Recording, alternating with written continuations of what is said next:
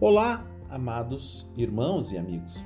Estamos aqui novamente pelo favor e a graça de Jesus Cristo. Aleluia. O texto da mensagem de hoje está em Salmos, capítulo 62, versos 1 e 2. A minha alma descansa somente em Deus. Dele vem a minha salvação.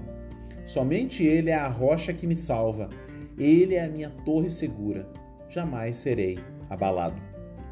Tema da mensagem: inabalável confiança. A alma, mente, coração, sinônimos do centro das emoções, cerne dos motivos. A Bíblia cita corpo, alma e espírito. 1 Tessalonicenses 5:23. Este último se une ao Espírito Santo e passa a ter a vida eterna. Romanos 8:16. Quando você confessa Cristo como seu Senhor, pede perdão sincero pelos seus pecados, aqui há uma mudança na sua natureza e a sua alma passa a ser cativa da vida espiritual gerada pelo Espírito Santo, conquistada através do sangue de Jesus Cristo, através do amor do Pai, que passa a habitar em você.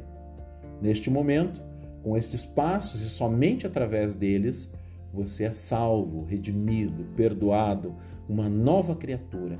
As coisas velhas já passaram e eis que tudo se faz novo. Mas tudo, tudo mesmo. Basta agora você descobrir essa novidade caminhando com Jesus Cristo. Agora você poderá dizer, como salmista: A minha alma descansa em Deus, dele vem a minha salvação, ele é a minha rocha, torre segura. Hoje, você se sente abalado?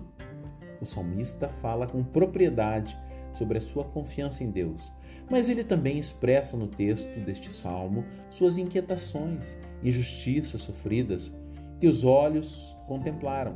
Mas ele tem uma certeza: Deus é maior, ele é o sustentador. O salmista não consegue ficar refém das circunstâncias que o afligem, pois ele sabe quem é o Deus que ele serve e, portanto, ele não consegue desistir, ele não pode recuar, ele tem uma certeza: Deus me susterá. Dele vem a minha salvação, e por mais que eu venha perecer, com ele habitarei pela eternidade. Meus ossos, meu corpo podem se quebrar, rasgar, mas a minha alma está no descanso do Deus Trino. Creia, Ele está contigo neste deserto. Ele te ama e não te deixou só. Ele tem te sustentado apesar de tudo. Se você leu e ouviu essa reflexão, é que Deus tem te dado vida e esperança. Agradeça e tome posse da sua bênção.